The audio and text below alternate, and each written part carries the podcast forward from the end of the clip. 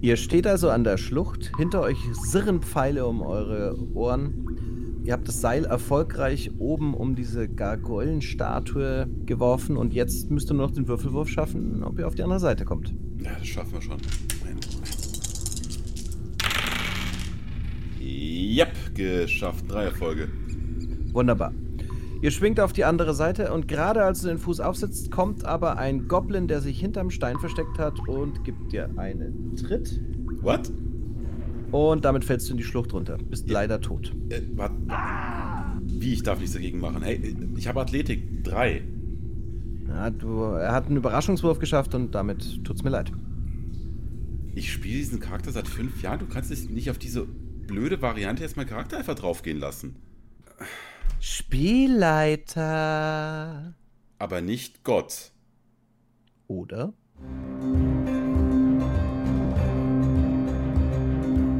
Austauschhelden. Dein Podcast für Rollenspiel und Nerdkultur. Mit Roman und Carsten. Und damit herzlich willkommen zu einer weiteren Folge unseres Podcasts Austauschhelden. Heute mit dem Intermezzo. Uh, hallo Carsten. Hallo Roman. Wir wollen immer zwischen unseren Staffeln ein kleines Metathema anpacken, indem wir ein bisschen über Rollenspiel an sich sprechen, über die Dinge, die während so einer Session passieren und vielleicht auch mal ein paar Dinge beleuchten, die sonst zu kurz kommen oder wo wir einfach noch keinen Podcast gefunden haben, der das mal ordentlich thematisiert. ich sehe schon jetzt, dass die Foren und die Kommentare eben quasi in die Luft gehen und sagen, aber da gibt es bereits irgendeine Folge, die habe ich schon mal gehört. Wunderbar. Äh, bitte teilt es uns mit. Wir hören uns das wahnsinnig gerne an. Wir wollen ja auch dazu lernen. Ja, was hat sich in der letzten Zeit getan? Im Urlaub, den ich vor ein paar Wochen hatte, habe ich tatsächlich mal wieder ein paar neue Systeme testen können und ich habe mich in ein neues Rollenspiel verliebt. Es ist so toll. Der Name Blades in the Dark. Schon mal davon gehört, Roman? Nein, und du scheinst deine Rollenspielsysteme eigentlich zu wechseln wie deine Unterwäsche, habe ich das Gefühl. Jedes Mal, wenn wir an diesen Punkt rankommen, kommst du mit etwas Neuem um die Ecke. Alles für die Kunst. Blades in the Dark ist ein ganz großartiges Rollenspiel. Ich hatte einiges gelesen auf einer Website, die ich auch jedem ans Herz legen kann. Shut Up and Sit Down. Sind eigentlich auf Brettspiele spezialisiert, die netten Briten. Aber manchmal reden sie auch über Rollenspiele und dabei kam raus, dass sie das System besonders mögen. Also habe ich den einzig wahren und richtigen Schritt gemacht. Ich habe es einem Freund geschenkt, damit er es leitet. du bist zu gütig. Warum ja, ich bin selbstlos. Warum habe ich das System nicht bekommen? Äh, wart's ab. oh shit. und tatsächlich haben wir es in den Ferien gespielt. Blades in the Dark spielt sich als eine Mischung aus Thief, Oceans 13 und klassischem Fantasy was bedeutet, dass man also in einem spätmittelalterlichen, vorindustriellen Setting eine Gruppe von Gentleman-Dieben spielt. Es müssen nicht Gentlemen sein, aber wir haben das so gespielt. Die versuchen, einen Coup durchzuführen und das natürlich möglichst raffiniert. Was mir unglaublich gut an dem Spiel gefällt, ist, dass man nicht drei Stunden lang das Vorplanen spielt, sondern man geht mitten rein in das Ding. Und durch die Loadout-Geschichte, die man da hat, nämlich dass man in der Tasche noch Plätze frei hat mit verschiedenen Gegenständen, kann man in einer bestimmten Situation quasi einen Rückblick spielen und kann sagen, ja, ja, ich wusste, dass da zwei Wachen stehen. Und deswegen habe ich im Vorfeld schon folgenden Gegenstand eingepackt. Und dann, je nachdem, wie komplex der Gegenstand ist, äh, wird es vielleicht noch ausgespielt, wie der besorgt wurde und ob er auch wirklich funktioniert. Das hört sich jetzt so ein bisschen an, als wäre das ein System, was sich eher an die Spieler orientiert, die etwas weniger Zeit haben das könnte für die auf jeden Fall gut funktionieren. Ich hatte auch zuerst, als ich es gekauft habe, den Eindruck, das ist so das klassische Spiel für One-Shots. Allerdings äh, haben wir dann in diesem Urlaub gleich zwei Sessions gespielt, weil wir so viel Spaß hatten und sind jetzt dabei, uns gleich für eine dritte anzumelden, weil wir unsere Crew noch ein bisschen weiter ausbauen wollen. Und weil sich da schon so ein kleiner roter Faden entwickelt. Daher, ah, ich weiß nicht. Also es macht schon eine Menge Spaß auf jeden Fall. Apros roter Faden. Du weißt schon, je mehr Systeme du in jedes Mal am Anfang vorstellst, desto mehr Folgen können wir aufnehmen und je mehr Staffeln gibt es. Oh nein, was sollen wir nur tun? Mehr Staffeln aufnehmen? Okay, wir nehmen mehr Staffeln auf. Alles klar. Sehr schön. Was äh, euch in Season 2 erwartet, haben wir zwar schon öfters angeteasert, aber am Ende dieser Folge sagen wir euch gerne nochmal, was als nächstes passieren wird. Roman, hast du noch irgendwas Interessantes zu erzählen? Ja, äh, es gibt durchaus ein paar Sachen zu erzählen, beziehungsweise eine Sache. Wir haben letztes Wochenende 20 Jahre Halloween Lab gefeiert. Yeah! Und haben dort am letzten Abend auch eine Ankündigung gemacht. Wir machen ein weiteres Lab. Für diejenigen, die noch nie von uns gehört haben, Halloween Lab ist eine Live-Rollenspielgruppe, die es sich zur Aufgabe gemacht hat, Settings und Genres zu wählen, die immer ein bisschen zu kurz kommen. Das einzig verbindende Element dabei ist eigentlich, dass wir meistens einen gewissen Horrorfaktor haben. Ansonsten legen wir einen großen Wert auf Immersion äh, und darauf, dass die Charaktere stimmig miteinander verknüpft sind. Weil das recht aufwendig ist, werden diese Spiele auch nur alle zwei Jahre veranstaltet. Momentan Projektname Driftwood. Wir können auch gar nicht so viel dazu sagen, außer dass es nächstes Jahr stattfinden wird, so im Herbst und dass wir mittlerweile eine Location haben. So, der Rest ist top secret. Carsten hat gesagt, ich darf nicht mehr erzählen, ansonsten werde ich böse geknebelt, gefoltert und geschlagen und das möchte ich nicht. Mhm. Ja. Ja. Mehr gibt es dazu gar nicht zu sagen. Nein, das vielleicht nicht, aber ich freue mich riesig darauf, ähm, dieses Projekt mit dir zu stemmen. Ja, es wird großartig. Wir wollten auch über irgendein Thema heute reden. Stimmt. Was, da, da war ja was. Unser heutiges Thema: Spielleiter, Freund oder Feind. Ein Thema, das mir gleich gefallen hat, als wir es mal vor ein paar Tagen schon besprochen haben. Weil ich glaube, dass tatsächlich viele Spielleiter, aber auch Spieler da tatsächlich völlig unterschiedliche Auffassungen haben, was sie voneinander erwarten. Und ich glaube, das ist eine von den Konfliktstellen Nummer eins, bei denen es dann immer wieder mal kracht innerhalb einer Gruppe. Falls ihr da schon Erfahrungen habt, äh, sind wir sehr begierig zu hören, was äh, euch so widerfahren ist. Dürft ihr uns gerne schreiben, schicken, sprechen, einen Antwort-Podcast. Wir lesen, hören, schauen, alles, was ihr uns so schickt. Ja, das würde mich auch recht interessieren, weil ich habe das Gefühl, man fragt zehn verschiedene Spielleiter, was ihr Stil ist und das sind nach 15 verschiedene Antworten. Absolut. Also, äh, ich erinnere mich an ein Spiel, das wir gespielt haben. Das war klassisches Fantasy. Das System war damals Rollmaster. Und es ging eben nur darum, dass wir versucht haben, irgendwie in eine, eine Höhle zu erkunden. Und uns wurde ein Ding nach dem anderen vor den Latz geknallt. Das heißt also, da war ein Abgrund und als wir dann eine Lösung gefunden haben, wie wir den Abgrund äh, überwinden, waren dann gleichzeitig Orks da, die haben dann auf uns geschossen und als wir auch das irgendwie noch überlebt haben, weil die Orks nicht besonders gute Schützen waren, dann kamen plötzlich Feuerbälle. Und als die Feuerbälle funktioniert haben, ist dann unser Seil gerissen und so weiter. Also es wurde wirklich immer, immer schlimmer. Und wir haben dann irgendwann gesagt, sag mal, Junge, kannst du uns wenigstens irgendwie eine Chance geben? Und dann hat der Spielleiter darauf geantwortet, nö, das ist nicht meine Aufgabe. Meine Aufgabe ist es, euch so grässlich wie möglich zu machen. Meiner Meinung nach ein komplett falscher Ansatz. Aber lass uns doch einfach mal am Beginn anfangen. Welche Rolle hat deine Meinung eigentlich der Spielleiter und was ist seine Aufgabe? Es ist total sinnvoll, den Spielleiter erstmal zu definieren. Und ich sehe den Spielleiter als Weltgestalter, allerdings eben nur als einen Weltgestalter. Das heißt also, je nach Setting ist es wichtig, dass der Spielleiter schon ein gewisses Maß an Kontrolle hat, aber er gibt sie eben ultimativ dann an die Spieler ab, weil die die Aufgaben stellen. Das heißt also, der Spielleiter erklärt natürlich, was die Spieler sehen, hören, fühlen, schmecken. Und er spielt die restlichen Charaktere, die von den Spielern eben nicht äh, gestaltet werden. Wobei auch ich da durchaus sehe, dass die Spieler auch eigene Figuren einbringen können, zum Beispiel wenn sie einen Gefährten oder so haben. Aber im Großen und Ganzen, das ist die Rolle des Spielleiters. Und dann kommen wir eben zu dem Punkt, was ist seine Aufgabe? Und ich persönlich sehe die Aufgabe, dass der Spielleiter gemeinsam mit den Spielern eine Geschichte entwickelt, die irgendwie einen Anfang, einen Mittelpunkt und ein Ziel hat und dabei den Spielern die Möglichkeit gibt, innerhalb der von ihnen gewählten Rollen zu glänzen. Ich sehe das ein bisschen anders. Also mhm. erstmals grobe Definition davon, für mich ist der Spielleiter der Regisseur. Er gehört genauso zum Team, er ist quasi ja auch ein Spieler, weil immerhin hat er die manchmal auch etwas undankbare Aufgabe, die NSCs darzustellen.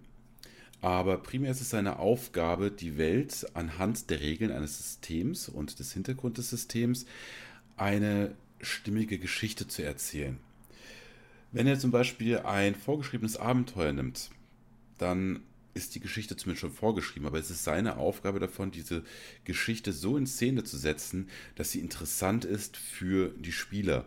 Und ich gebe ganz ehrlich zu, ich gehöre zu den Spielleitern, die vorgeschriebenen Abenteuer verabscheuen, weil da wird mir zu viel Kontrolle aus der Hand genommen.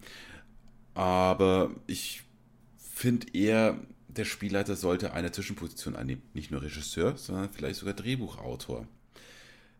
Immerhin wenn sich mehrere Leute zusammensetzen und sagen, hey, lass uns zusammen Rollenspiel spielen, dann erwarten sie ja vom Spielleiter, unterhalte uns.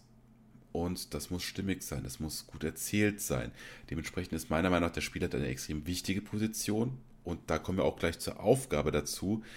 Er sollte auf gar keinen Fall eigennützig sein. Es geht nicht darum, dass er bespaßt wird, sondern es geht darum, dass er Spaß daran hat, seine Freunde und Mitspieler zu begeistern.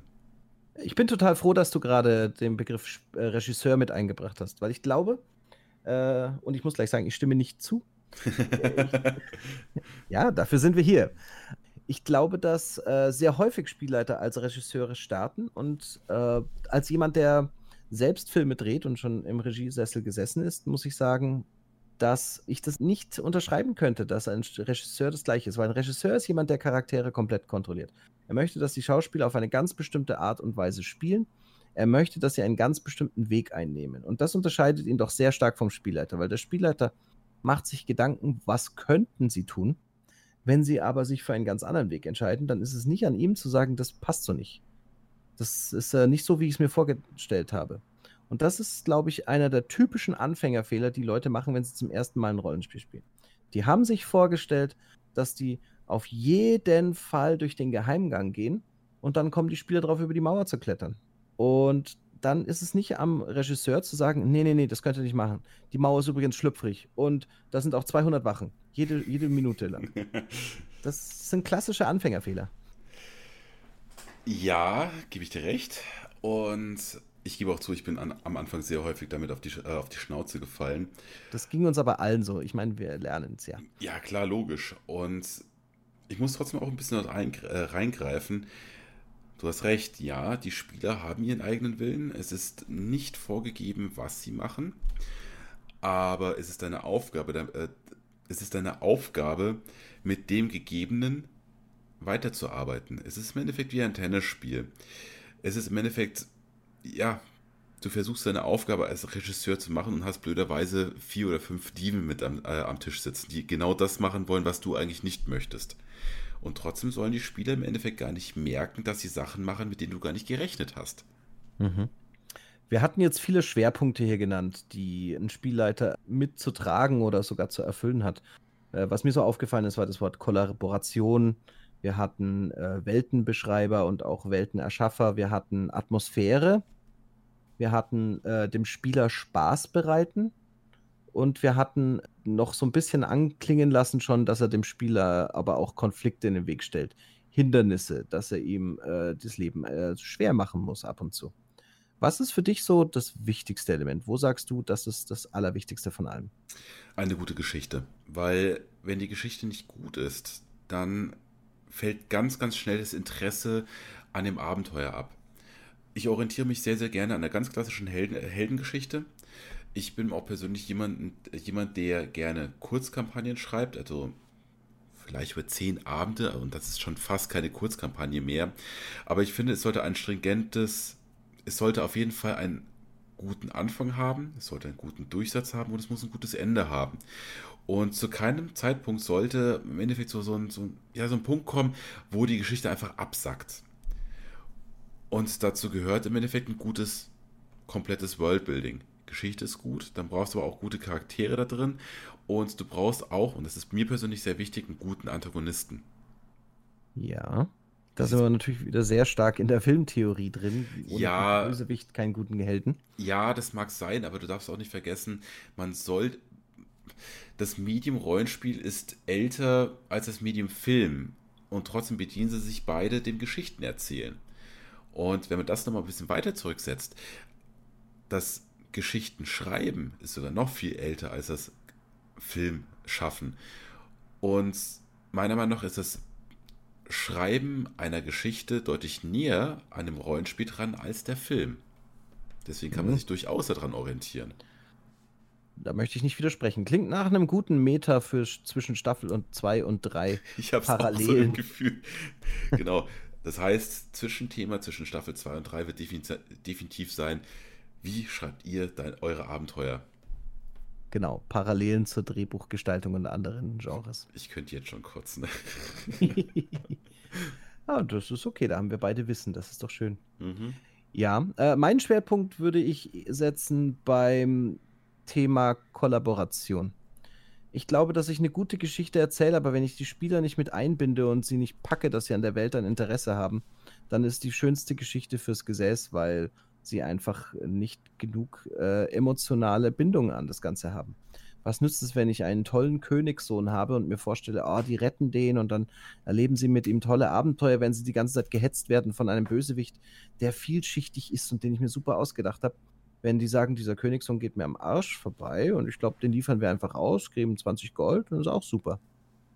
Dann habe ich meine Aufgabe mit Kollaboration und emotionaler Bindung nicht erfüllt. Das heißt also, das ist mir total wichtig, dass die Spieler selber Anteil nehmen und dadurch ihren Teil zur Geschichte leisten können.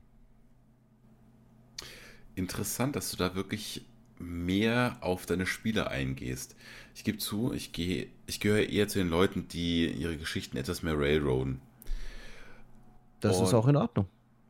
Ja, aber das, das Railroaden hilft mir zumindest dabei, die Charaktere und die Spieler äh, in eine gewisse Richtung auch hinzudrücken. Und manchmal, selbst wenn sie es nicht so wirklich wollen, also ich persönlich habe auch kein Problem damit, wenn sie komplett auf dem Holzweg sind, ihnen zu sagen, sorry, die Location, die ihr gerade eben versucht abzugrasen, beinhaltet keinerlei Informationen, um dem hinterherzukommen, was ihr eigentlich sucht.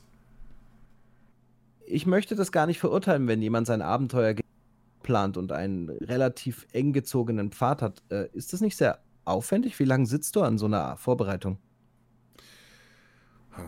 Ja, zwei, drei Stunden. Für, pro Sitzung. Pro Sitzung. Also zwei, drei Stunden für eine Sitzung, die ja also zwischen acht bis zehn Stunden dauert. Mhm. Also ich gehöre zu diesen typischen Bullet Point äh.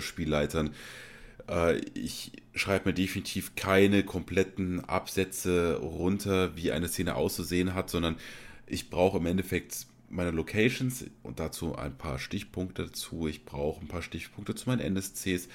Und das macht mich auch relativ flexibel darum. Also ich sage es auf der einen Seite, ich bin jemand, der sehr stark railroadet, deswegen habe ich auch eine Timeline. Aber wie sie diese Punkte im Endeffekt zum Schluss ablaufen, ist mir persönlich relativ egal. Das heißt, auch, dass vielleicht meine Spieler auch oft gar nicht merken, dass ich jemand bin, der seine Strecke abfährt wie ein Zug. Und damit äh, sind wir jetzt im Kernbereich, nämlich was ist jetzt die Aufgabe des Spielers? Ist er der Freund der Spieler oder ist er deren Feind? Es war ein großer Filmregisseur, der mal gesagt hat, äh, ein Plot ist nur so gut wie der Konflikt, den er zwischen den Charakteren erschafft. Uwe Boll. Nee, der hat gesagt, ich hau dir in die Fresse, wenn du mir widersprichst. Das war was anderes. Ich war knapp daneben. Ah, das kann passieren. Ja, ich weiß. Und natürlich ist irgendwas dran. Gerade bei Filmen kann man sehen, dass die also immer auf den maximalen Konflikt gehen. Heutzutage bei den Serien, wenn man die mal durchleuchtet, das ist ja der Wahnsinn. In einer Folge trifft man auf jeden Fall mindestens den Bruder des Typen, den man gerade erschossen hat, dessen Mutter und die natürlich dann auch noch die Staatsanwältin ist und so weiter. Also es ist ganz, ganz streng mittlerweile getaktet und die Konflikte werden wirklich mit dem Dampfhammer sozusagen um die Ohren gehauen. Beim Rollenspiel brauchst du Konflikte, weil sonst äh, ist der Plot natürlich ziemlich fade. Also finde die Tochter, ach, da drüben sitzt sie ja, ist natürlich kein, noch kein besonders spannender Plot. Darf ich da gleich mal dir eine Frage reinwerfen? Wirf. Wel okay. Welches Stilmittel benutzt du dafür? Weil du hast gerade eben schon das Beispiel mit den Serien gebracht. Du darfst aber auch nicht vergessen, da sitzt ein komplettes Autorenteam dahinter, die sich eine komplette Staffel ausdenken, die einen komplett übergreifenden Metaplot sich ausdenken. Und da will ich jetzt zum Beispiel gar nicht solche Serien wie Supernatural, die mittlerweile in ihrer 12. Staffel sind, äh, mit einwerfen. Du bist eine Person, aber was sind die Knackpunkte, die du dir vielleicht sogar aus dem Konzept, wie eine Serie heutzutage aufgebaut ist, dir rausnimmst und sie versuchst trotzdem mit einzubringen? Puh, was bei Serien und Filmen immer besser funktioniert, ist, wenn der, Pers wenn, wenn der Konflikt irgendwie persönlich ist. Also etwas zu Abstraktes wie wir müssen die besiegen, weil sie Feinde des Landes sind, hat nicht so viel Wirkung wie das sind Menschen, die uns die Pferde geklaut haben. Obwohl das zweite viel banaler ist und man neue Pferde wahrscheinlich irgendwo bekommen kann, hat es gleich einen ganz anderen Bezug. Mhm. Das ist zum Beispiel der Grund, warum wir bei dem Tales from the Loop Spiel nicht einfach nur mit irgendeinem alten Bauern zu tun hatten, den die Spieler noch nie getroffen haben, sondern ich habe ihnen die Cosinus Crew noch dazu gepackt, also euch in dem Fall. Ich habe euch die Cosinus Crew noch dazu gepackt, weil ihr denen schon begegnet seid, weil sich abgezeichnet hat, dass ihr die schon länger kennt, weil es Schüler in eurer Schule sind und weil jeder sich sofort vom Klischee her einfach hineinversetzen konnte, wie das sein muss, wenn diese Nerds auf euch, euch auf der Nase herumtanzen. Und das ist ein Beispiel, wie ich arbeite. Also manchmal muss man in die Klischeekiste greifen, aber du brauchst halt in irgendeiner Form einen Gegner, den du erstens ernst nimmst und zweitens, den du nachvollziehen kannst, wo du mhm. sagst, ja, okay, da gehe ich mit. Guter Ansatz eigentlich. Also ich gehe etwas anders vor. Ich benutze sehr gerne NSCs und durchaus auch, auch einige und pick dann mir so nach dem ersten, zweiten, vielleicht sogar erst dritten Abend aus, welche ich, äh, auf welche von denen die Spiele am meisten reagieren. Dann baue ich die etwas mehr auf, lasse die noch ein bisschen mehr auf sich, äh, auf sie einwirken und irgendwann entscheide ich dann, ob ich aus dieser Person einen Verräter mache oder diese Person auch einfach sterben lasse. Also generell versuche ich im Endeffekt durch, diesen, durch diese Verlustaktion die Spieler so ein bisschen in ein Loch reinfallen zu lassen. Und das ist ein extrem wirkungsvolles Mittel, um aus einer Situation, wo die Spieler meinen, dass sie alles unter Kontrolle haben, und ich hoffe, dass übrigens meine, Spielleiter, äh, meine Spieler gerade eben nicht zuhören, weil ich ihnen ansonsten irgendetwas gerade eben ver verraten könnte. Spoiler, Spoiler, Spoiler. Upsi. Um ihnen auf, auf diese Art und Weise die Zügel aus der Hand zu nehmen. Sie im Endeffekt aus einer quasi festen Bahn in die komplett den Boden unter den Füßen wegzuziehen. Mhm. Alternativ habe ich letztens zum Beispiel in derselben Runde etwas anderes, einen anderen Kniff angewandt. Und zwar habe ich im Endeffekt eine Art, naja, Traumsequenz bespielt. Also, um es etwas zu verdeutlichen, wir haben das Star Wars äh, ähm, Rollenspiel gespielt. Und einer aus meiner Gruppe ist ein Clone Trooper und die mussten ja auch irgendwann einmal programmiert werden. Dementsprechend haben sie die Möglichkeit, quasi ein Gedankennetzwerk aufzubauen. Also die, die Clone Trooper. Und ja. ich habe einen kompletten Abend im Endeffekt damit verbracht, die Spieler einen Traum von denen spielen zu lassen. Und sie haben schon ein bisschen blöd geschaut, als ich gesagt habe, ja, das ist gar nicht passiert, aber blöderweise, die, die euch angezapft haben, Überraschung, Überraschung, das war das Imperium, haben ein paar Informationen bekommen, die mhm. ihr denen niemals geben wolltet. Ein paar waren etwas mehr erfreut über diesen Twist, manche andere weniger, aber das ist eine Freiheit, die ich mir durchaus rausnehme, die Spieler auch zu überraschen. Mhm. Und sympathisierst du dann mit deinem Bösewicht? Ich meine, du machst dir ja viele Gedanken, wie er aufgebaut ist. Bist du dann auf seiner Seite und möchtest, dass er gewinnt? Nein. Äh, um ehrlich zu sein, ich will überhaupt nicht, dass er, dass er gewinnt, weil ich versuche meistens so aufzubauen, dass ich selber nicht hinter ihren Überzeugungen stehe. Oh, wirklich? Ja. Niemand ist per se rein aus Antrieb her böse. Aber ich versuche meinen Bösewichten durchaus eine Facette zu geben, die ihm einen Grund gibt. Und der muss nicht mit meinen eigenen Überzeugungen übereinstimmen. Mhm. Finde ich sehr spannend.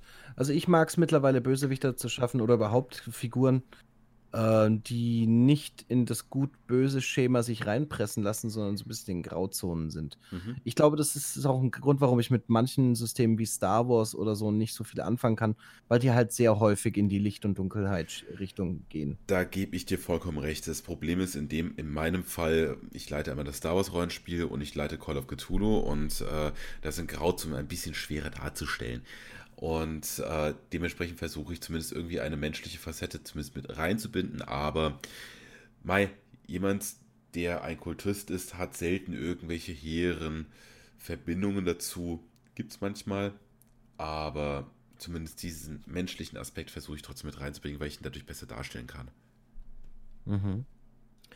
Tatsächlich sehe ich es aber nicht so, dass der Spielleiter zu irgendeinem Zeitpunkt da der Feind der Spieler sein muss. Denn letztendlich wünschen wir uns doch, dass die Spieler ein Erfolgserlebnis haben. Die Würfel entscheiden in vielen Situationen, müssen sie allerdings nicht unbedingt.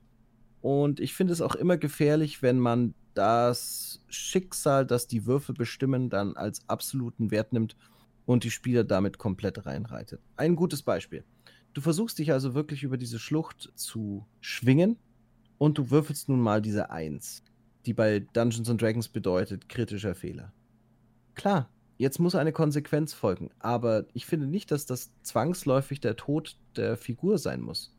In, in der Situation sehe ich mich als jemand, der mit dem Spieler zusammenspielt und jetzt versucht, einen Twist daraus zu machen, der zum Spiel passt, der also unserer Erzählung dient und der auch den Spieler irgendwie eine Möglichkeit gibt, noch mitzuwirken. Ich sehe da folgende Ansätze. Zum Beispiel könnte man den Spieler fragen, ja, was könnte man daraus machen?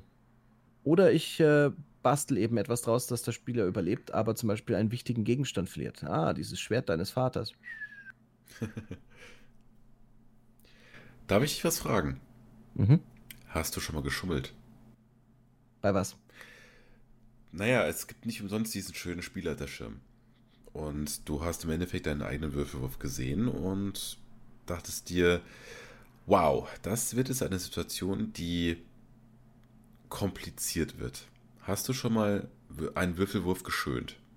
Früher kam es häufiger vor, dass ich mal einen Würfelwurf genommen habe und gesagt habe, den nehme ich so nicht, weil ich einen kritischen Treffer hatte und damit einen Spieler getötet habe, was mir nicht gepasst hat. Oder andersrum, ein Critical Fail bei einem Oberbösewicht, wo ich wollte, dass er fieser aussieht.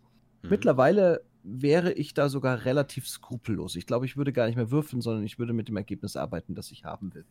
Das ist interessant, weil ich habe jetzt gerade eben ja schon gesagt, welche zwei Systeme ich momentan primär leite. Star Wars ist der sehr, sehr verzeihend. Also dort einen Spieler versehentlich umzubringen, ist quasi nicht möglich. Mhm. Und Call of Cthulhu ist bei mir das genaue Gegenteil im Endeffekt, um bei Call of Cthulhu zu sterben, brauchst du im Endeffekt dich einfach nur richtig einmal kurz blöd anstellen und eine Situation mhm. maßlos überschätzen. Deswegen leite ich auch diese zwei Systeme, weil die einfach so, so weit konträr zueinander sind, äh, dass mir da nicht wirklich langweilig wird.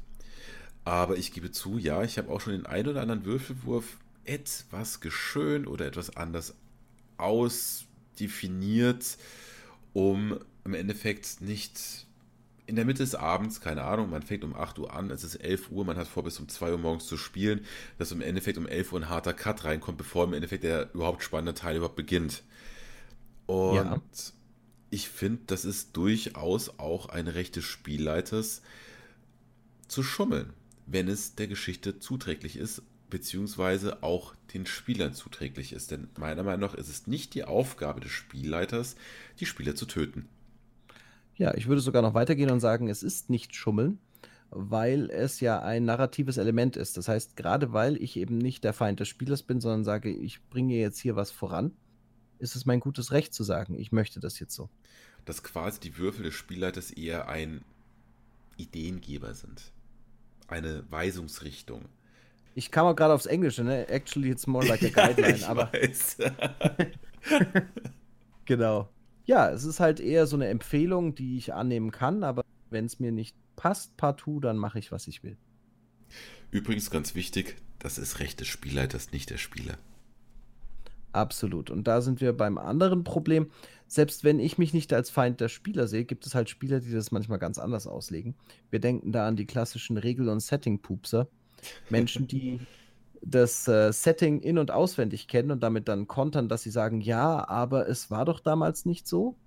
Ich habe zum Beispiel viel Legend of the Five Rings gespielt, da gibt es wirklich wahnsinnig viel zu lesen über die Welt und es gibt Romanen und es gibt sonst was. Und da gibt es dann schon mal den einen oder anderen Spieler, der sagt, ja, wann spielen wir denn? Und ja, welche Dynastie? Und dann sagen ja, zu dem Zeitpunkt war es doch gerade so und so und so. Und da haben die Skorpione doch gerade mit denen einen Vertrag und das kann ich dann so nutzen wo ich dann gerne mal sage, mag sein, dass das in deiner Welt so ist. Bei mir jedenfalls ist es so, wie ich das will. Ja, das ist, finde ich auch persönlich ein wichtiger Punkt. Ähm, Im Endeffekt, das letzte Wort hat immer der Spielleiter.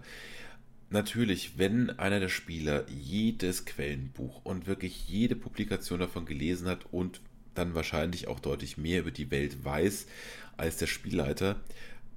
So ist er aber der Spieler. Er ist die Person, der in dieser Welt handelt und der Spielleiter ist im Endeffekt der, der die Welt gestaltet. Und dementsprechend muss man sich im Endeffekt als Spieler dem Ganzen unterordnen, was der Spielleiter gerne erzählen möchte. Mhm. Ja, und das bringt uns zu der interessanten Frage, wie geht man dann mit solchen Ausreißern um? Wir haben jetzt verschiedene Arten von Spielleitungen hier diskutiert. Roman, du offensichtlich mit, einer, mit einem Ansatz, der deutlich mehr vorgibt, in welche Richtung die Spieler gehen sollten. Du versuchst sie also auf gewisse Art dazu zu bringen. Da mhm. hätte ich noch viele Fragen, auf welche Art du das machst, aber das würde jetzt den Rahmen dieses Podcasts sprengen. Ach, die Frage ist. Das wäre mal wieder etwas für eine Zwischenfolge. die Frage ist, was machst du mit denen, die deiner Richtung nicht folgen wollen? Puh, das ist eine wirklich sehr gute Frage. Also, wie ich vorhin schon sagte, ich habe zwei sehr konträre Rollenspielsysteme, die ich leite. Bei Star Wars gibt es relativ wenige Querelen, weil jeder kennt Star Wars, fast keiner kennt den neuen Kanon. Dementsprechend bin ich glücklicherweise in meiner Runde der, der sich am besten darin auskennt und aus irgendeinem Grund glauben sie mir das sogar. Und bei Call of Cthulhu haben wir sowieso die stillschweigende Vereinbarung, ihr seid mundane Menschen, die keine Ahnung vom Cthulhu-Mythos haben und ihr bekommt im Endeffekt die Information, die ihr später auch weitertragen dürft, von mir. Dementsprechend habe ich das ganz gut, ganz gut unter Kontrolle. Aber was ist mit diesen Ausreißern, die sich aber im Großen und Ganzen damit auskennen, die generell über die Situation gerne diskutieren? Ich gebe ihnen eine Chance, ich höre mir das an, was sie gerade eben reinwerfen. Oder dann kommt die zweite Chance, dann sage ich, hey, ich bin der, der gerade eben erzählt. Und dann beim dritten Mal muss ich ein ernstes Wörtchen mit dieser Person reden. Mhm. Weil es gibt nichts Schlimmeres, als wenn du im Endeffekt vier oder fünf Leute vor dir sitzen hast und einer die ganze Zeit dazwischen reinredet und dadurch im Endeffekt die komplette, äh, den kompletten Flow aus dem Spiel rausnimmt. Wir hatten das jetzt auch vor mhm. kurzem bei uns in unserer Rollenspielrunde, dass wir im Nachhinein gesagt haben, es ist unglaublich, selbst nach 17 Jahren, dass wir diese Rollenspielsitzung haben, passiert es uns noch immer regelmäßig, dass wir im Endeffekt so im Redewahn sind, dass wir uns gegenseitig ins Wort fallen, dass es uns schwerfällt, sich darauf einzulassen. Und dann geht es aber auch danach wieder. Und das liegt einfach nur daran, wir kennen uns seit wirklich vielen, vielen Jahren und das sind halt so diese Ausreißer, mit denen ich momentan nur noch zu, äh, ja, umzugehen habe. Mhm. Naja, aber es ist ja schön, wenn man sich schon so gut kennt, dass das auch wieder sich legt. Ja, zum Glück. Ja, aber wenn wir jetzt bei dem Beispiel Star Wars bleiben, wenn du dir ausgedacht hast, dass die Spieler sich wieder komplett durchkämpfen sollen zu ihrem Shuttle und die haben aber nun mal die fixe Idee, sie können da drüben einen TIE Fighter klauen und damit wegfliegen. Wirst du dann zum Feind? Also sagst du dann, okay, nee, aber der TIE Fighter geht nicht und die Shuttle-Hangar-Tür ist fünffach kodiert und da sind, ihr hört Stimmen dahinter, wahrscheinlich sind da Sturmtruppen oder was tust du dann? Also das ist eigentlich ein ziemlich gutes Beispiel. Mein Ziel ist es ja im Endeffekt, dass sie daraus irgendwie flüchten. Und mit was für einem Vehikel die das machen, ist mir das eigentlich relativ egal. Ich habe kein Problem, wenn sie im Endeffekt äh, den, den Teil, den sie lösen sollen, schaffen.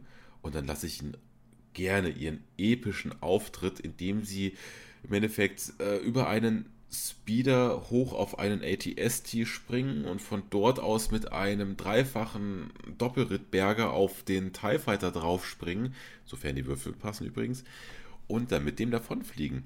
Es ist etwas Befriedigendes für die Spieler, die finden das total geil, aber mein grundsätzliches Ziel ist ja im Endeffekt nur, sie sollen irgendwie daraus flüchten. Und wenn ich dafür einen anderen Teil, eher unwichtigeren Teil, den ich geplant hatte, dafür über Bord werfen muss, ist mir das total egal. Es geht darum, dass die Spieler ja ihren Spaß dabei haben. Und gerade bei Star Wars ist ein tolles Beispiel dafür, dass sie sich als Helden fühlen. In Cthulhu wird das natürlich nicht gehen, weil wenn die dort einen TIE Fighter finden, habe ich echt massiv was falsch gemacht. Ähm, aber auch dort gibt es mögliche Situationen. Verfolgungsjagden, mhm. ähm, Schussgefechte. Und ich versuche allerdings trotzdem aber auch dann einen Weg zu finden, gerade bei Ausreißern, die dann vielleicht so etwas zu viel wollen, denen vielleicht auch ein bisschen mehr Schaden zuzufügen oder den Fokus mehr auf ihn zu setzen, dass es ihm schwerer fällt und trotzdem versucht irgendwie da rauszukommen. Ich würde ihn trotzdem nicht deswegen töten, nur weil er jemand ist, der mir die Situation erschwert hat. Bei mir gibt es im Endeffekt nur eine Regel. Jemand stirbt nur dann, wenn er es auch wirklich verdient hat. Und wie sieht's aus, Roman? Hand aufs Herz. Hat dich eine Gruppe schon mal so genervt, dass du es darauf angelegt hast, die ganze Gruppe auszulöschen? Glücklicherweise nicht. das musst du ja jetzt sagen. Aber jetzt bist du dran. Ja, ich hatte schon die Situation, wo ich schwer äh, versucht war. Aber dann wurde ich 15 und das Gefühl. also, es ist ja schon Dekaden her. Ja, danke. Bitte. Jungspund. Ja, nee, äh, klar, äh, in der Pubertät macht man schon mal sowas. Äh, und es gab ein paar Situationen, die systemabhängig waren. Also ich denke da an Vampire. Da geht das schon mal ein bisschen schneller. Oder bei Shadowrun, bei denen die Figuren halt Entscheidungen treffen, die sehr, sehr ungünstig sind. Allerdings habe ich dann nie äh, die Gruppe aus Wut heraus oder aus persönlichem na, denen zeige ich es mal, ausgelöscht, sondern wir war, kamen halt irgendwann zu einem Punkt, wo ich gesagt habe, ich weiß jetzt nicht, wie ich das noch lösen soll, ohne dass ihr dabei drauf geht. Und dann haben wir uns halt darauf geeinigt, ja, dann ist es wohl so. Aber auch da würde ich sagen, habe ich mittlerweile dazugelegt. Äh, auch du da würde ich sagen, du hast, du hast ich habe ein bisschen zugelegt, ja. Äh, ich würde sagen, ich habe da jetzt auch mittlerweile dazugelernt und in der Regel finde ich dann schon noch eine Lösung, wie wir da wieder rauskommen aus der ganzen Sache. Oder die Spieler. Wie hältst du es eigentlich mit jemandem, der meint, die Regeln gerade eben anders oder besser auszulegen als du? Ich sage dann immer Bernhard.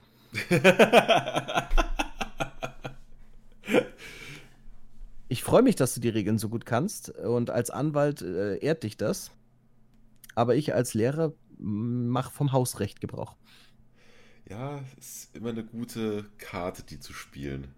Nee, ganz klar. Also, ich bin ja sowieso kein Freund von ausführlichen Regeln, aber ich verstehe, dass es in manchen Bereichen, Klammer auf, Magiesysteme, Klammer zu, notwendig ist, besonders abstrakte Dinge in irgendeine Form von Regeln zu packen. Und was mir schon wichtig ist, ist Konsequenz. Das heißt also, wenn man eine Regel auf eine bestimmte Art spielt, darf man als Spielleiter nicht dauernd sagen, ja, aber jetzt mache ich es doch anders. Da wundert es mich eigentlich, dass du vorhin Rule Master ins Spiel gebracht hast. Ja, wie ich sagte, ich habe keine Schwierigkeit mit abstrakten Systemen, weil ich habe sie schon gespielt, aber mittlerweile spiele ich Rollmaster aus genau solchen Gründen seltener, weil ich mittlerweile die Regeln als nett finde, aber je weniger, desto besser für mich. Ich muss auch zugeben, also ich, wir hatten mal eine ganze Weile, wo, wo wir D&D gespielt haben. Und der Moment, wo ich beschlossen habe, dass ich kein so großer Fan davon war, wir sind in eine Situation geraten, in irgendeiner Höhle. Es war ein ziemlich krasser Kampf und es ging um, um irgendwelche Zauber. Und unser Spielleiter sprang auf und meinte, ja, äh, das müssen wir so aushandeln. Einen Moment, ich hole mal ganz kurz das Buch dafür.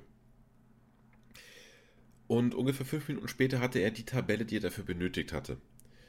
Und meiner Meinung nach generell beim Rollenspiel Tabelle, Tabelle töten Rollenspiel.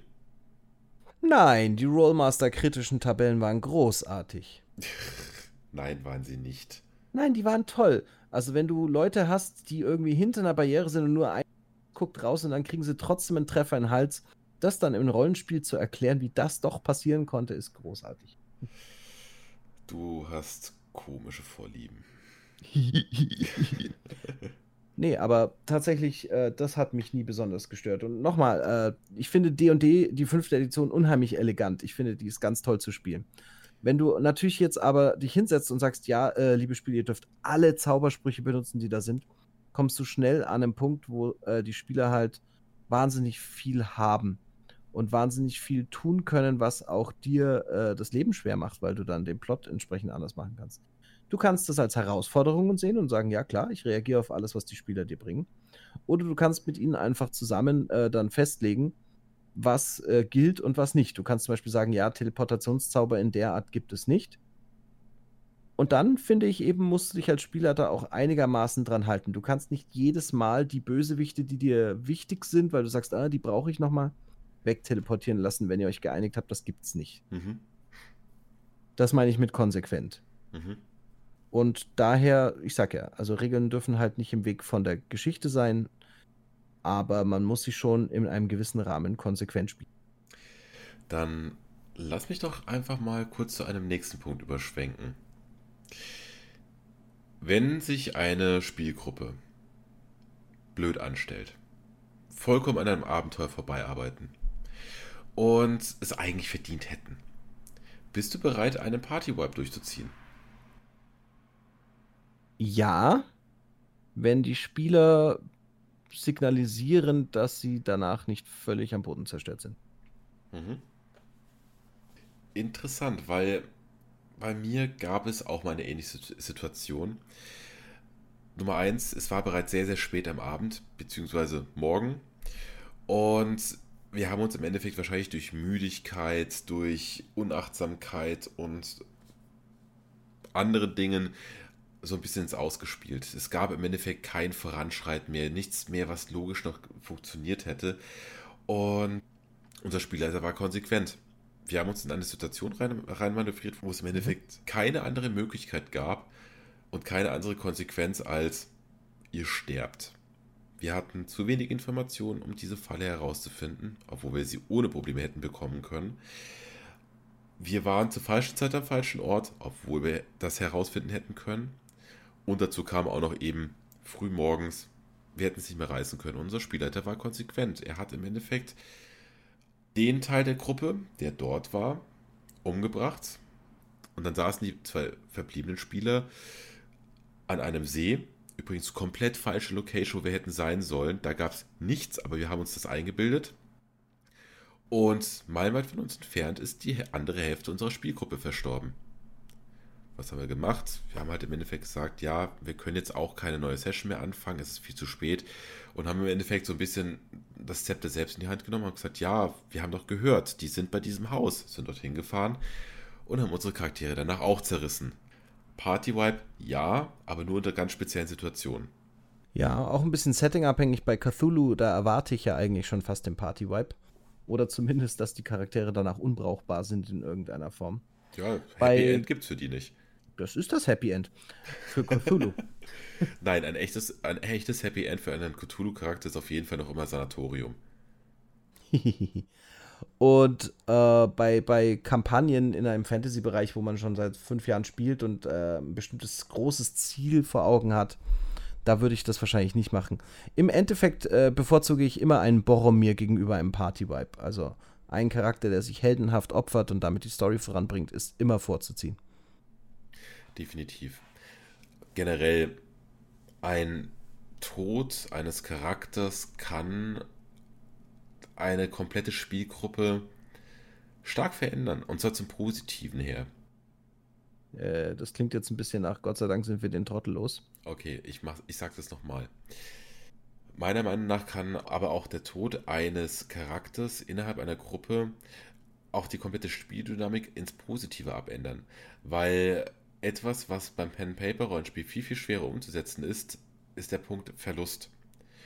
Das ist beim Live-Rollenspiel nochmal was komplett anderes, weil da spielst du nämlich mit diesen Personen über mehrere Tage, aber beim Pen-Paper-Rollenspiel, man würfelt blöd und auf einmal ist diese, ist diese Person weg vom Fenster. Ähm, das kommt beim Pen-Paper-Rollenspiel zum Teil viel, viel überraschender, weil Würfelglück oder Würfelpech in dem Fall. Und das kann zum Beispiel eine sehr unvorsichtige Truppe eine sehr, zu einer sehr vorsichtigen Truppe machen. Das kann aus einer Truppe, die sehr strikte Ansichten von Weltgeschehnissen haben, auf einmal zum Umdenken bringen. Und es kann im Endeffekt aus einer strahlenden Heldengruppe eine sehr tragische Heldengruppe machen. Deswegen finde ich das ein durchaus auch begrüßenswerter Punkt beim Spielleiten. Ja. Ansonsten Tod durch Dummheit geht halt immer. Tod durch Dummheit ist vollkommen verdient und muss strikt und hart durchgezogen werden. Wenn ein Spieler sich blöd anstellt, tausende von absolut offensichtlichen Hinweisen ignoriert. Und ich sage nur, man pinkelt nicht in einen Altar eines älteren Gottes. Saublöde Idee, macht das nicht. Aber da muss es auch wirklich eiskalt durchgezogen werden. Besonders eigentlich, man sollte aus Spielleiter so den einen oder anderen direkten Hinweis geben, dass das gerade keine gute Idee ist. Ja, aber auf Sätze wie ich klaue dem Sith-Akolyten sein Lichtschwert muss halt was folgen. Ja. Und das sollten am besten auch alle anderen Spieler mitbekommen, dass man merkt, dass man gerade eben saublöd gehandelt hat. Aber finde ich wirklich schön, dass wir da den, äh, dass wir da denselben Ansatz haben. Ja, absolut. Gut. Äh, und damit kommen wir quasi zum Ende unserer kleinen Diskussion. Lass uns zusammenfassen. Letztendlich gibt es verschiedene Spielleiterstile und sie sind natürlich auch irgendwie angepasst an ihre Spieler, weil es gibt nun mal Spieler, die gerne ein regellastiges System spielen möchten, die wollen die Simulation haben. Und je nachdem ist es die Aufgabe des Spielleiters, eine große Geschichte aufzubauen, aber auch eben das, was die Spieler möchten, wie zum Beispiel eben äh, als Helden glänzen oder eben die Simulation voll auf, auskosten, vielleicht sogar Strategieelemente dabei mitzuspielen, äh, dass er dem ein bisschen entgegenkommt. Was die Konflikte angeht, haben Roman und ich jetzt äh, für uns beschlossen, dass wir Konflikte zwar natürlich bewerkstelligen, dass wir aber dabei stets das Wohl des Spielers im Auge behalten. Das heißt nicht, dass wir lauter äh, lila Laune Wohlfühlkampagnen spielen, sondern das heißt nur, dass wir immer wieder darauf eingehen, was der Spieler eigentlich möchte und was äh, der Geschichte am meisten weiterhilft.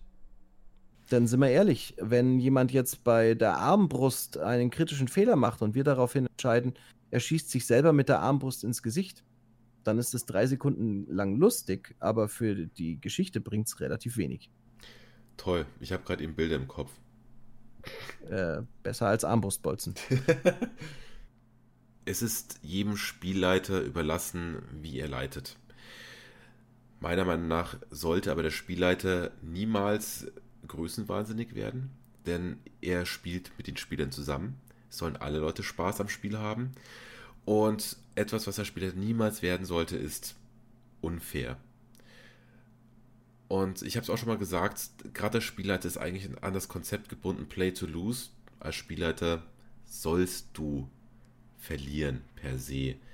Und trotzdem gewinnst du, wenn den Spielern deine Geschichte gefällt. Und das ist das Wichtigste meiner Meinung nach. Ein schönes Schlusswort. Aha. So, meine lieben uns gewogenen Zuhörer und Zuhörerinnen. Die Season 2 wird bald beginnen. Diesmal hat Roman das Zepter in der Hand. Roman, worauf können wir uns freuen? Ja, auf Delta Green. Delta Green ist ein quasi Spin-off von Call of Cthulhu. Es ist leider schon seit Jahren out of print und ist im Endeffekt eine Mischung aus, klar, logisch, Call of Cthulhu, Akte X und so ein bisschen, wer die Serie noch kennt, Eureka. Es geht im Endeffekt darum, es gibt eine Gruppe von Leuten, Agenten, sie weiß über den Hintergrund von, äh, vom Cthulhu-Mythos und muss das Ganze aber so ein bisschen unter den Deckel lassen, äh, halten. Dementsprechend kann man genauso gut noch eine Portion MIB noch mit dazu nehmen, mit deutlich weniger Comic Relief. Ob das Spiel ja. was für euch ist und warum ihr euch trotz der Out-of-Print-Ansage von Roman darauf freuen könnt, vielleicht Delta Green auch bald in den Händen halten zu können, all das erzählen wir euch das nächste Mal. In diesem Sinne vielen Dank fürs Zuhören und Happy Gaming! Happy Gaming!